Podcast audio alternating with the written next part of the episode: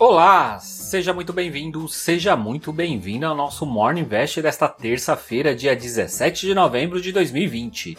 Eu sou o Sidney Lima, especialista em investimentos, e venho apresentar os destaques para você começar o dia bem informado.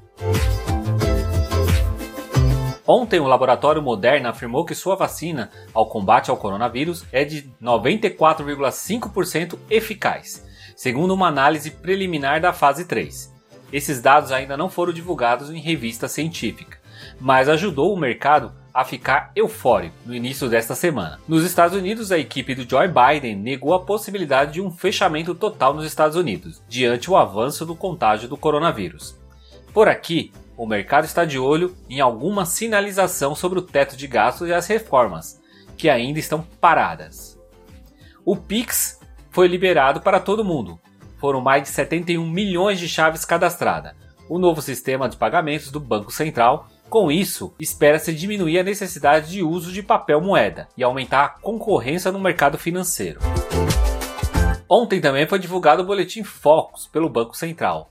Os economistas projetam mais inflação para este ano, alterando de 3,20 para 3,25 e já para 2021 aponta uma inflação de 3,22%.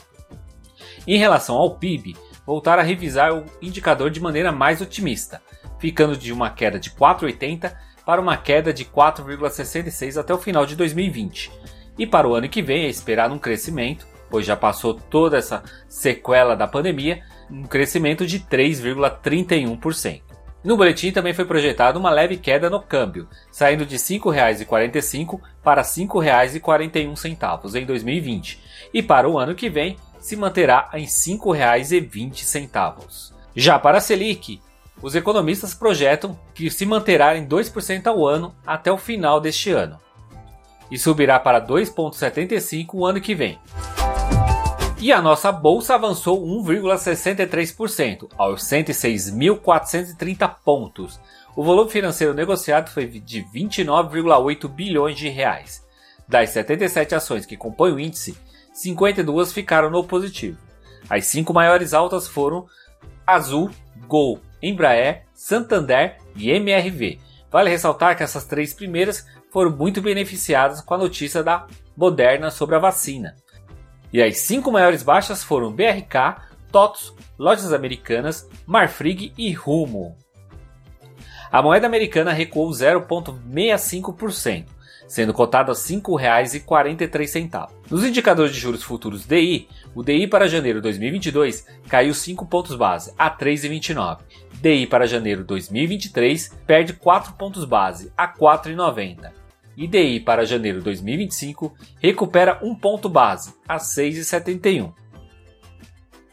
Já o índice dos fundos imobiliários IFIX se manteve estável a 2.802 pontos. A maior alta foi do fundo imobiliário Hectar CE, subindo 2,21%. E a maior baixa foi do fundo imobiliário GGR Covep, caindo 2,15%.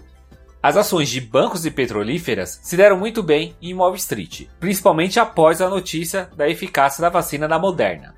Com isso, as três bolsas americanas ficaram positivo, Nasdaq avançou 0,80, a SP 500 cresceu 1,16 e a Dow Jones disparou 1,60%.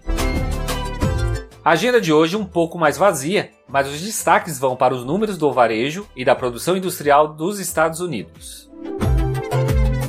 Vamos finalizando o nosso Morning Invest desta terça-feira. Esse conteúdo está disponível nos principais agregadores de podcast. Então já aproveita e compartilha esse conteúdo para mais pessoas. Tenha um ótimo dia e eu te encontro amanhã aqui nesse mesmo canal. Então, até lá!